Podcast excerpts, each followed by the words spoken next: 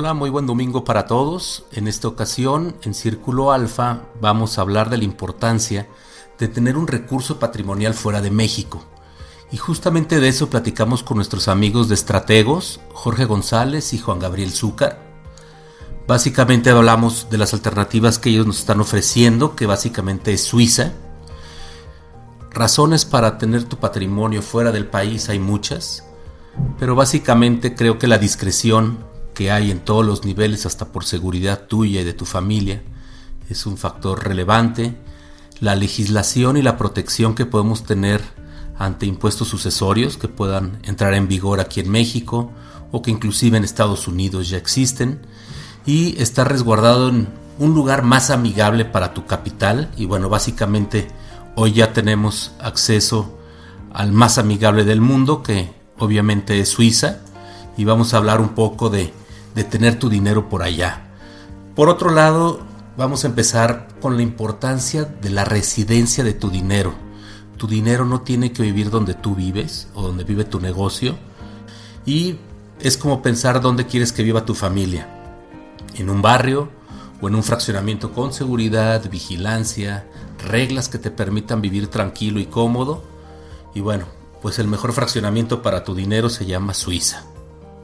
Se pensaba o había la, la creencia de que la cercanía era un factor importante. Hoy creo que ya no es un tema ya que todo lo puedes hacer desde la comodidad de tu casa o de tu oficina, inclusive abrir una cuenta prácticamente desde, desde tu casa, bajar dinero a tu chequera en México o a cualquier parte del mundo. Eso ya es posible gracias a la tecnología.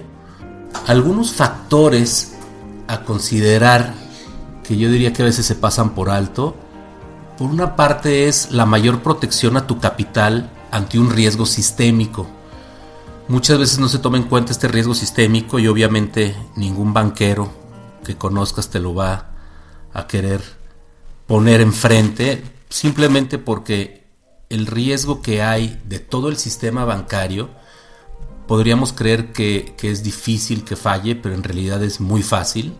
Hemos visto prácticamente estos colapsos rutinariamente ya en las últimas crisis, en el 2008, 2009, pues lo vimos este, a nivel mundial, inclusive este, el contagio fue, fue todo el sistema y las razones por esa interconexión a veces que hay básicamente en cuanto a cartera crediticia.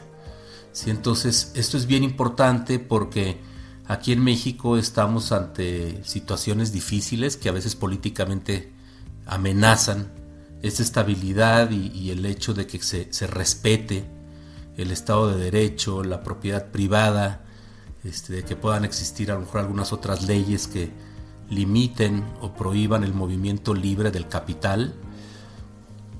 Pero no nada más aquí, no, también en Estados Unidos creo que allá los americanos constantemente abusan en la toma de riesgos, crean productos muy creativos y sofisticados, pero que aparentan tener piel de oveja, pero por dentro tienen muchos factores de riesgo. Tronaron de esta forma en 2008, 2009 y parece que no han aprendido la lección al 100%, tienen contabilidades muy, muy, muy este, creativas, por decirlo así, dentro de sus balances del banco y, eso, bueno, pone en riesgo a que al final del día el riesgo sistémico esté latente. Entonces, creo que Suiza, este, los banqueros en Suiza son muy diferentes allá este, tiene una vocación más de wealth management, o sea, de administración, más de administradores que de intermediarios, a diferencia del banco americano, siempre valoran más la estabilidad que el rendimiento. ¿Por qué? Porque normalmente son bancos boutique, son bancos privados, que los mismos este, managers, los mismos administradores conforman el patrimonio de, del banco, inclusive su propio patrimonio está en riesgo y, como respaldo de cualquier situación que puedan tener con sus clientes. Y obviamente no son bancos comerciales que dan crédito, sí, lo has, sí los hay, perdón. Este, está UBS, Credit Suisse, que son bancos más tradicionales, aunque tengan una gran influencia en la parte de wealth management, pero creo que lo interesante viene en los administradores especializados, que son bancos más pequeños, pero no, no así menos sólidos. Al final del día no tienen ese factor de riesgo crediticio que, que, a mí es el que me gusta mucho que ellos ofrecen. ¿No? Son menos voraces con las comisiones, aunque así como hablábamos, ¿no? de vivir en el mejor fraccionamiento, pues tampoco es gratis. Fiscalmente no tienes problemas. Este, Suiza no necesariamente es un paraíso fiscal.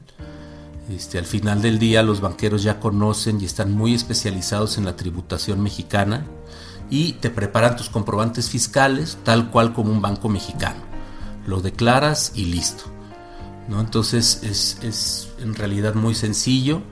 Siempre tienes también ayuda en tu idioma. Normalmente estos bancos tan especializados ya cuentan con asesores. Normalmente para México tendrían personas de España, típicamente. Otro de los factores que a mí me gusta mucho son que normalmente tienes cuenta multimonedas. Esto significa que puedes tener y cambiar tus recursos de manera parcial o total a una gran variedad de monedas del mundo. Puedes tenerlo en Suiza, en pesos, en dólares, en francos suizos, euros, yuanes, yenes, lo que se te ocurra. Entonces al final del día creo que esto te permite también gozar de ciertas comodidades y flexibilidad para también tener tu dinero en diferentes monedas. Y, bueno, esto ya dependerá de lo sofisticado que quieras manejar tu, tu dinero. En cuanto a montos, para empezar o pensar en tener una cuenta en el extranjero, yo creo que menos de 100 mil dólares no vale la pena. O sea, en realidad debe ser un poco superior. Yo estaría pensando alrededor de los 300 mil dólares, aunque sí te pueden abrir la cuenta desde 100 mil dólares. Bueno, obviamente este, yo creo que es para llevarla a un, a un monto mucho mayor. Esto pues obviamente por un tema de diversificación patrimonial. Al final del día el dinero si lo necesitas la semana que entra en México puede estar sin ningún problema. No porque lo hayas sacado, no lo puedes regresar. Eso es importante. Tú puedes tener ese, ese tránsito de dinero sin ningún problema. Obviamente nada más hay que tener bien respaldado el origen y los movimientos que se hacen con esos recursos para cualquier situación fiscal pues no vaya a generar un problema. Y bueno, ahora vamos a entrar de lleno en lo que platicamos con, con Jorge y con Juan Gabriel de Estrategos aquí en León, Guanajuato. Y bueno, pues ellos nos están ofreciendo la opción este, del banco Lombardo Dier. Vamos a hablar de Lombardo Dier. Lombardo Dier es un banquero privado suizo. Este banco data de por ahí de los 1700. Entonces es un banco ya con muchos siglos inclusive de experiencia. Obviamente ha cambiado de manos a lo largo del tiempo este, pero al final del día siempre se ha considerado como de propiedad familiar. Lombardo Dier es un banco especializado en la administración de riqueza o la administración patrimonial. Tiene un modelo sólido de negocio. Es uno de los bancos mejor capitalizados del mundo. Tiene un 30% de relación de capital. Más del doble que un banco comercial tradicional como podría ser un HCBC, este, Deutsche Bank, UBS, que a lo mejor su capitalización se va a 15%, 18%. Algo importante de una institución que tiene más de 200 años de experiencia es cómo ha logrado librar diferentes crisis, cómo se ha mantenido. Y esto habla no nada más de la institución, sino también del entorno en el que están. Al final del día la legislación, la neutralidad política que tiene Suiza. Yo creo que cuando estamos hablando ya de capitales patrimoniales que queremos que trasciendan. Otro, bueno, Lombardo Dier, como ya lo habíamos platicado, no cuenta con áreas de crédito y no está apalancado. Por lo que el dinero que el banco tiene se encuentra invertido en realidad en función del cliente y el cliente obviamente es el dueño del 100% de los beneficios. Obviamente hay ciertas comisiones de, administración que típicamente van del punto 5 al 1%, todo esto es negociable. Y bueno, y Lombardo Dier es uno de los pioneros, o es considerado uno de los pioneros de, la banca privada. Entonces, pues básicamente esta fue la conversación que tuvimos con Jorge y con Juan Gabriel. Este, les voy a dejar por aquí los datos también para que los puedan contactar y pueden dar clic también en nuestro directorio. Ahí también van a encontrar todas las referencias de estrategos y los datos de contacto. Recuerda que si tú tienes la inquietud de sacar algo de recursos al extranjero, este, Suiza puede ser una buena opción y aquí con los amigos de estrategos ellos te pueden guiar. Es muy sencillo, el trámite te puede tomar cerca de dos semanas.